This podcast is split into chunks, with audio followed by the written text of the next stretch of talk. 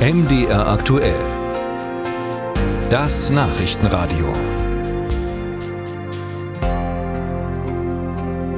Tja, die Frage bleibt, wie nachhaltig wird diese Harmonie von SPD, Grüne und, FDP bleiben nach diesem Treffen in Meseberg? Till Ganswind hat sich einmal in Sachsen, Sachsen-Anhalt und Thüringen umgehört, was man denn da in der Politik vom Ampeltreffen hält. Er sei sehr gespannt auf die sich andeutenden Beschlüsse, sagt Wolfgang Tiefensee. Der Thüringer Wirtschaftsminister von der SPD blickt aber mit einiger Verwunderung auf das öffentliche Hauen und Stechen in der Bundesregierung. Der jüngsten Einigung bei der Kindergrundsicherung traut er noch nicht recht über den Weg, denn auch bei anderen Projekten habe eine Einigung nicht ausgereicht. Wenn ich an das sogenannte Heizungsgesetz denke, dann schwant mir Böses, wenn ich die kommenden Herausforderungen sehe. Also die Bundesregierung muss zwingend zu einem anderen Arbeitsstil finden, damit Vertrauen in der Bürgerschaft und in der Wirtschaft nicht weiter sinkt. Die angestrebten Beschlüsse etwa beim Bürokratieentlastungsgesetz, beim Industriestrompreis und beim Wachstumschancengesetz begrüßt Tiefensee. Zugleich schränkt er aber ein, dass es sich dabei nur um erste Schritte handeln könne.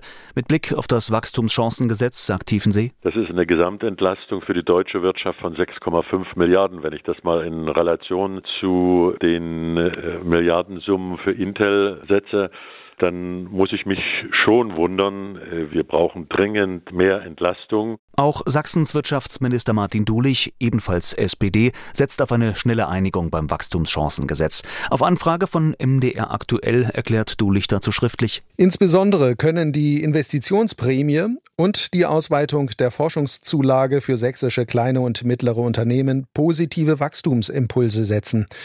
Auch die zahlreichen anderen geplanten Maßnahmen zur steuerlichen oder bürokratischen Entlastung der kleinen und mittleren Unternehmen kann ich nur begrüßen. Die Ampelkoalition müsse jetzt effizient und konstruktiv erfolgreiche Lösungen erarbeiten, fordert der Minister, genauso wie ein Ende der zuletzt öffentlich ausgetragenen Streitigkeiten. Wir brauchen Lösungen für das Land, wir brauchen keinen Streit. Sagt auch Andreas Silbersack, Fraktionschef der FDP im Sachsen-Anhaltischen Landtag. Die Menschen im Land erwarteten, dass Meseberg ein klares Signal sende, nämlich, dass die Politik in Berlin verstanden habe.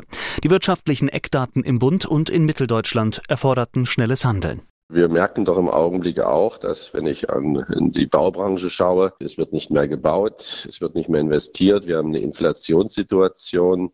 Wenn ich mir gerade auch überlege, was sich der Bund vorgenommen hatte mit 400.000 Wohnungen, was nicht kommen wird, wir brauchen jetzt Impulse. Impulse erhofft sich auch Franziska Schubert, die Fraktionschefin der Grünen im Dresdner Landtag. Aus sächsischer Perspektive wünsche sie sich, dass man einen klaren wirtschaftspolitischen Fokus setzt, wo man ganz klar Entlastung schafft für die Unternehmen, kleine, mittlere und große.